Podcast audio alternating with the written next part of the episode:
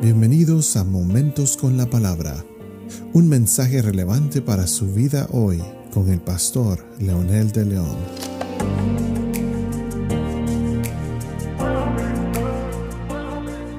Saludos amigos y amigas, aquí estamos nuevamente con un episodio más de Momentos con la Palabra. Como hemos estado mencionando en los episodios anteriores, hemos hecho referencia de la importancia de ir al Antiguo Testamento y conocer la caída del hombre para confirmar y ver la relevancia que tiene el mensaje cristiano hoy en día. En el episodio anterior hablamos un poquito acerca de Jesucristo, la promesa encarnada de Dios con el propósito de salvar al mundo. Y por supuesto, en, hay otros episodios, una serie de episodios donde hablamos del verbo hecho carne, que algunos pues si quieren saber más pueden eh, buscarlos precisamente en cualquiera de las plataformas en que estamos y pueden escucharlos. Pero esta vez vamos a hacer referencia a Jesús y algunos de los apelativos y títulos de Jesús. El nuevo diccionario bíblico nos menciona una serie de ellos. Por supuesto, la Biblia está llena de todos los apelativos que Jesús tiene y los títulos que menciona la Escritura, eso dependiendo de su función, de su ministerio, de su misión, de su visión, como dice la Escritura. Hoy en el libro de Juan capítulo 1 versículo 1 dice en el principio era el verbo. Hemos mencionado varias veces esta gran verdad y desde el libro de Génesis donde dice que el Espíritu se movía sobre la faz de las aguas, sobre la faz del abismo y de repente el verbo empezó a formarlo todo y justamente Juan empieza así su evangelio. En el principio era el verbo y el verbo era con Dios haciendo referencia al Creador y hemos mencionado también que el Cristo del Antiguo Testamento, eh, que, hoy nosotros conocemos como el Cristo encarnado, era eh, el Jehová del Antiguo Testamento, era el yo soy del Antiguo Testamento. Por esa razón es muy importante eh, notar todos estos pasajes y traerlos a referencia para que nuestra audiencia pueda entender cuál es la razón de la encarnación de Jesús. Luego San Pablo en el libro de Romanos capítulo 5 versículo 17 hace un énfasis bien específico cuando dice que por la transgresión de uno reinó la muerte y como ustedes saben hemos ocupado muchos, muchos eh, episodios para hablar de la caída del hombre y cómo destruyó su vida.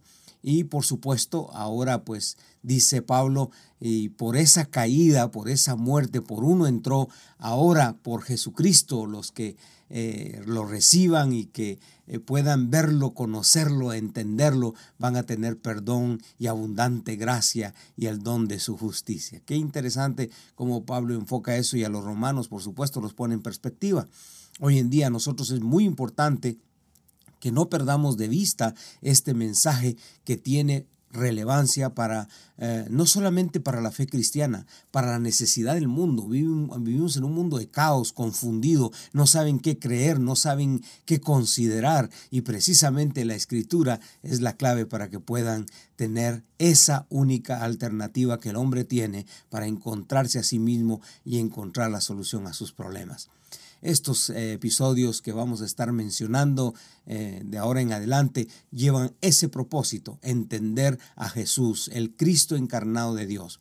Y como dijera el diccionario, entonces las escrituras aplican diversos títulos al Señor Jesús. Cada uno de ellos apunta a un aspecto determinado de su carácter, su misión o su gloria.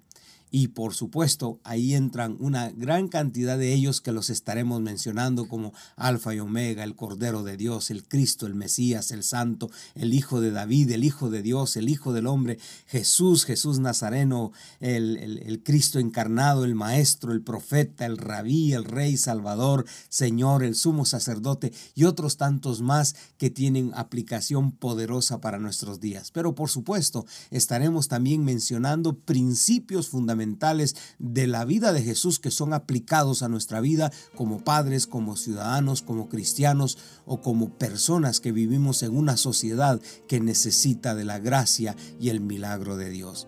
Así que vamos a hacer énfasis en eso. Mientras tanto, ¿qué le parece si ora conmigo ahora y le pide al Señor que le dé claridad y entusiasmo para seguir de aquí en adelante escuchando con atención lo que Dios quiere decirle a través de esto de este podcast?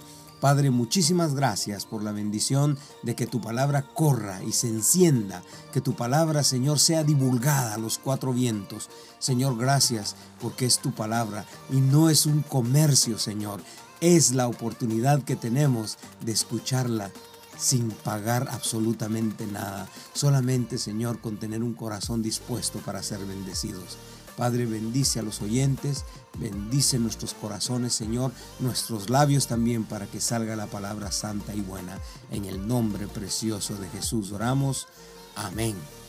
Esperamos que en adelante usted siga sintonizando, siga buscando estos episodios que van a bendecir su vida. Que el Señor lo bendiga y esperamos estar en una audición más en, la próxima semana.